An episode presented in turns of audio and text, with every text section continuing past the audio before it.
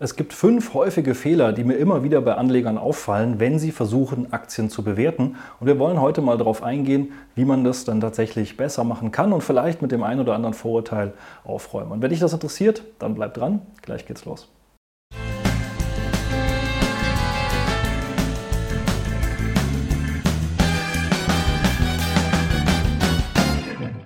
Hallo und herzlich willkommen auf meinem Kanal. Mein Name ist Maximilian Gamperling und wir sprechen heute mal über fünf typische Bewertungs- Fehler und Irrtümer, die ich immer wieder bemerke bei Anlegern und natürlich auch in Fragen, die mich so erreichen. Und ich versuche mal mit fünf Wesentlichen heute aufzuräumen und zu zeigen, wie man das dann vielleicht besser machen kann. Und das erste ist gleich das gängigste, denn das Überschätzen und das Fokussieren rein auf das KGV bei der Bewertung. Denn häufig ist es ja so, ein hohes KGV wird als schlecht beurteilt, ein niedriges KGV wird als gut beurteilt. Und dann sagt man, naja, irgendwo hier unten ist das schon günstig und dann äh, Meistens ist es ja so, wenn, wenn ein KGV unter 15 ist oder sogar am besten noch unter 10, dann wird das als günstig und gut bewertet. Und dann äh, sagt man sich ja, dann kann ich ja jetzt kaufen und investieren. Die Realität sieht leider ein bisschen anders aus, denn wenn man sich mal anschaut, jetzt hier gerade im SP 500, dann ist der Schnitt der letzten 20 Jahre eher ein bisschen höher.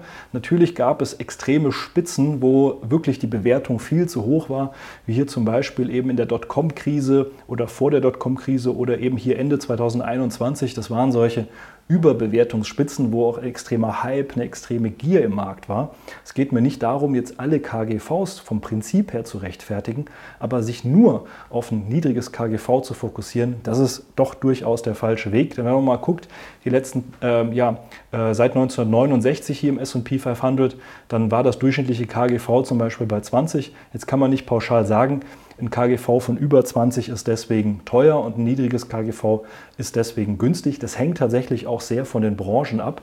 Wenn man da nämlich mal in die einzelnen Branchen innerhalb des SP 500 anguckt, äh, dann sieht man, da gibt es enorme Unterschiede. Technologie liegt zum Beispiel eher so zwischen 40 und 50, Finanzen liegt eher so zwischen 10 bis 20 und das hängt natürlich auch damit zusammen, wie hier der Gewinn im Verhältnis zum Kurs berechnet wird, aber das hängt natürlich auch einfach damit zusammen, wie da die Wachstumsaussichten in den jeweiligen Bereichen sind. Denn das KGV sagt nicht aus, wie teuer oder günstig eine Aktie ist, sondern im Wesentlichen sagt es aus, wie viel sind die Menschen bereit zu bezahlen für das Wachstum des Unternehmens. Also das KGV ist vielmehr eine Wachstumskennzahl als denn eigentlich wirklich eine Bewertungskennzahl. Und wenn man sich das jetzt zum Beispiel mal anschaut bei einer Microsoft als schönes Beispiel, dann sind wir ja hier im Schnitt der letzten zehn Jahre bei einem KGV von 26. Wir sehen auch, dass wir jetzt selbst hier im Moment, wo ich das Video aufnehme, Anfang 2024, sind wir hier deutlich drüber bei über 35. Wenn man mal zurückschaut, dann war es hier zum Beispiel 2022, 2020 oder hier auch 2015 ebenfalls schon recht hoch und man wäre dann vielleicht nicht in die Aktie eingestiegen. Schaut man sich aber mal den Aktienkurs an, 2015 wäre kein schlechter Zeitpunkt gewesen, 2020 wäre kein schlechter Zeitpunkt gewesen. Und hier sehen wir genau diesen einen Punkt, Ende 2021, Anfang 2022, das wäre wirklich nicht der optimale Zeitpunkt gewesen, aber selbst dann wäre ich heute mittlerweile wieder im Gewinn, denn Microsoft ist genau am Allzeithoch und dementsprechend rein der Blick aufs KGV, nur weil ein KGV niedrig ist, heißt das noch lange nicht, dass ein Unternehmen günstig ist, sondern es ist nur ein Blick von vielen, der relevant ist, unter anderem eben hier auch ein Blick auf den Chart oder auf die Chartanalyse. Auch das kann da sehr hilfreich sein, aber darüber reden wir gleich nochmal ein bisschen genauer. Dementsprechend schau nicht nur auf das KGV, sondern eben auch auf andere Faktoren. Und nicht, weil eine Aktie niedriges KGV hat, ist sie günstig und nur weil sie ein hohes KGV hat, ist sie teuer, sondern da gehören tatsächlich noch ein paar mehr Dinge dazu. Und da ist eben auch dann mit dem KGV zusammenhängt schon der meiste zweite Fehler, denn man setzt häufig dann durch das niedrige KGV eben auch auf entsprechend gefallene Aktien. Klassiker hier ist sowas auch wie die Deutsche Bank. Ne, die war ja hier lange in so einem Bereich, irgendwo so um die 60 Euro, ging hoch bis auf 90 Euro. Dann ist sie ja hier extrem zusammengefallen in der Finanzkrise. Und auch danach ist sie immer mal wieder runtergefallen.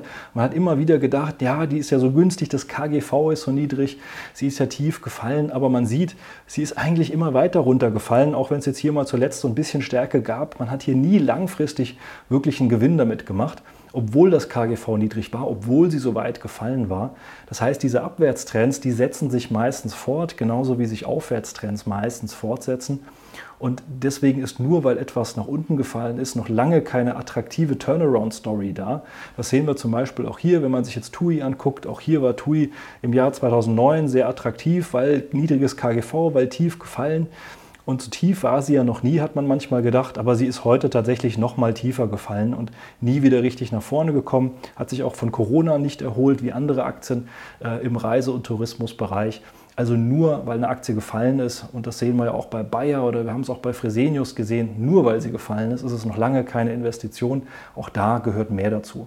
Da können sich schon manchmal sehr interessante Turnaround-Stories anbieten. Dann muss man sich aber sehr genau damit beschäftigen, ob das auch sehr wahrscheinlich ist und muss auch sich einen Plan machen, wo man denn auch wieder aussteigt, weil vielleicht der Turnaround nicht gelungen ist. Aber nur weil eine Aktie gefallen ist, nur weil das KGV niedrig ist, deswegen ist es noch lange keine niedrig oder günstig bewertete Aktie, die auch attraktiv ist zum Kaufen. Und das andere Extrem, das ist eben, wenn man Aktien hinterher rennt, wie man das hier zum Beispiel ja auch gerade 2020, 2021 bei vielen bei PayPal erlebt hat, wenn eine Aktie tatsächlich mal zu weit gelaufen ist, und das haben wir ja gerade gesehen, auch wo wir über das KGV gesprochen haben, auch ein zu hohes, ein extremes KGV, so eine Gier, die macht das Ganze dann auch problematisch. Also es gibt immer diese Extreme oder es gibt sehr häufig diese Extreme, entweder Aktien sind niedrig gefallen, sind günstig, damit ist es ja eine sichere Investition. Dass das nicht der Fall ist, haben wir gerade gesehen. Und das andere ist ja, eine Aktie ist so stark gestiegen, da will man nichts verpassen, da setzt dieses FOMO ein, dieses Fear of Missing Out. Und dann rennt man eine Aktie hinterher und übersieht vielleicht viele andere Faktoren, die dann eben wichtig sind, um dann hier eben auch mal auszusteigen und nicht zu lange drin zu sein. Und PayPal ist da durchaus ein extremes Beispiel, aber auch Jinko Solar, das ist ja auch bis heute eins meiner meistgesehenen Aktienanalyse-Videos, verlinke ich gerne auch mal hier, genauso wie auch äh, PayPal habe ich auch gerne mal verlinkt. Dann sehen wir, hier sind viele reingerannt in äh, Jinko Solar, weil man gesagt hat, ja, die Zukunft, das ist Solar, da muss man rein. Man hat gesehen hier, wie die Aktie innerhalb von kurzer Zeit von um die 20 Dollar auf an die 90 Dollar explodiert ist und man hatte Angst, was zu verpassen, wenn man da jetzt nicht reingeht im nächsten Aufwärtsschwung. Ja, und dann ist eigentlich gar nichts mehr passiert. Wir sind hier nur noch zu, zur Seite bergab gewabert und da hängen jetzt vielleicht noch die einen oder anderen auch heute noch mit Verlust drin, hoffen auf den großen Solarboom. Aber man übersieht halt vielleicht, dass der Wettbewerb so groß ist, dass diese ganzen Solarfirmen da eigentlich kein Geld mehr mit verdienen.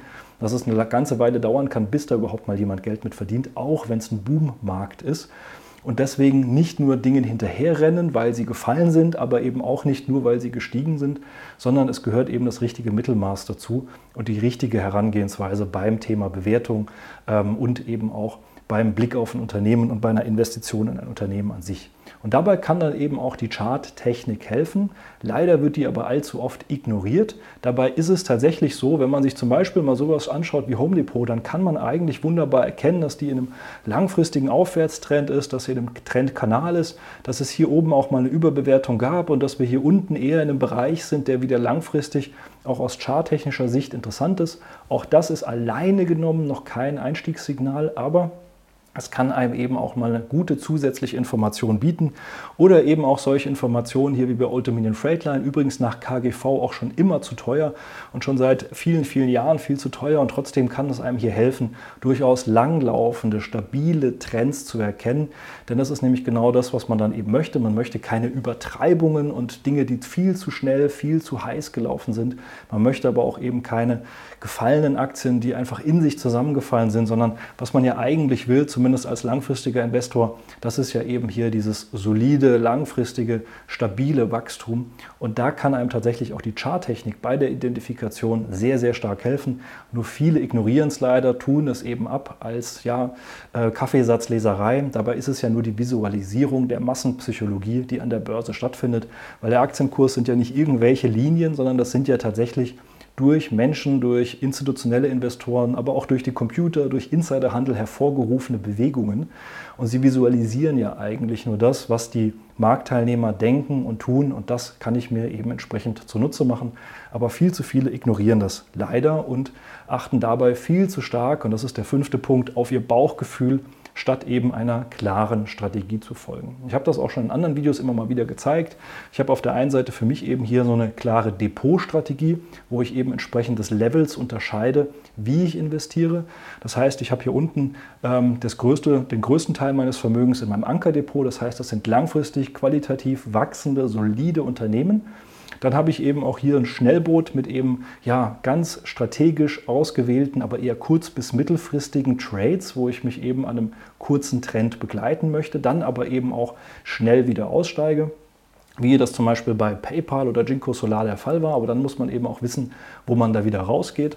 Dann gibt es eben ein Trading Depot, wo ich dann Optionen handle zum Beispiel und dann habe ich eben auch für mich rein als Ventil ein Spaßdepot, wo ich dann machen kann, was ich will, weil hier unten habe ich überall ganz klare Kriterien. Ich habe ganz klare Auswahlkriterien, Einstiegskriterien, Risikomanagement und nur dann kann man tatsächlich auch ruhig schlafen und kann eben auch sich entfernen vom Bauchgefühl. Da wir aber alle Menschen sind, brauchen wir natürlich ein bisschen Bauchgefühl, aber das soll ich dann in einem kleinen Spaßdepot machen, wo ich mich so ein bisschen mit meinem Bauchgefühl austoben kann.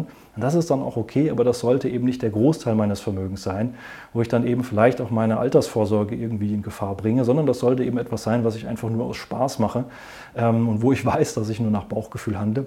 Und tatsächlich macht mir auch mein Ankerdepot langfristig sehr viel mehr Spaß als mein Spaßdepot. Aber es ist die richtige Formulierung, weil es geht eigentlich nur darum, mal ein bisschen Spaß an der Börse zu haben. Aber das Risikomanagement ist dabei eben genauso wichtig und dazu gehört eben auch auf der einen Seite, dass man dann sein Portfolio diversifiziert, dass man schon vor dem Kauf die richtigen Auswahlkriterien hat, dass man genau weiß, warum man diese Unternehmen ausgewählt hat, wie man sie ausgewählt hat, dass man auch weiß, wann man aus einem Unternehmen aussteigt, sowohl fundamental als eben auch technisch, wenn vielleicht fundamental noch gar keine Gründe bekannt sind man aber eben erkennen kann, dass große institutionelle Investoren vielleicht schon aus einem Unternehmen aussteigen. Und das erkennt man dann eben eher über die Charttechnik. Und dann kommen später vielleicht fundamentale Daten.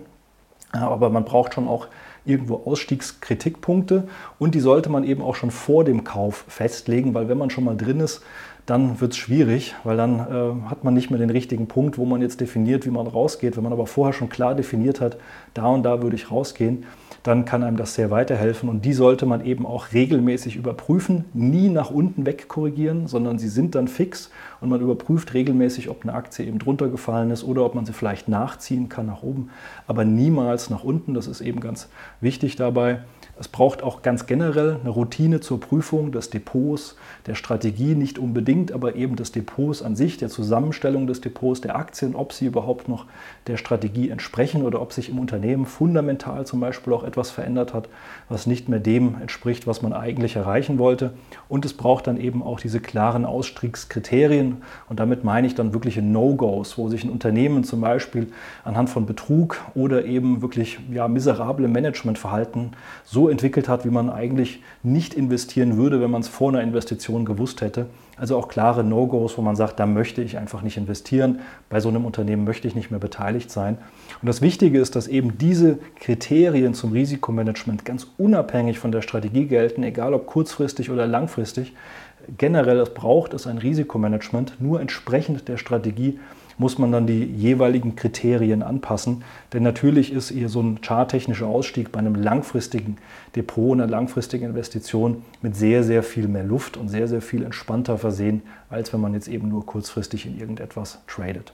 Und wenn du diese fünf Fehler beim Bewerten von Aktien vermeidest, dann hast du schon unheimlich viel gewonnen und hast eben auch für dieses Börsenjahr, aber auch die nächsten Börsenjahre unheimlich viel dazu gewonnen weil du eben so generelle Fehler vermeiden kannst. Und wenn du eben lernen möchtest, wie du es gleich von vornherein richtig machen kannst, wie du eben die richtigen Unternehmen auswählst für deine Ziele, äh, für das, wo du jetzt stehst, und wenn du eben auch wissen willst, wie ein Risikomanagement für dich optimal aussehen kann, melde dich gerne mal für ein kostenloses Strategiegespräch. Dann schauen wir uns an, wo du stehst, was deine Ziele sind, ob und wie wir dir dabei weiterhelfen können. Und dann hoffe ich aber auch, dass dieses Video dir bereits weitergeholfen hat.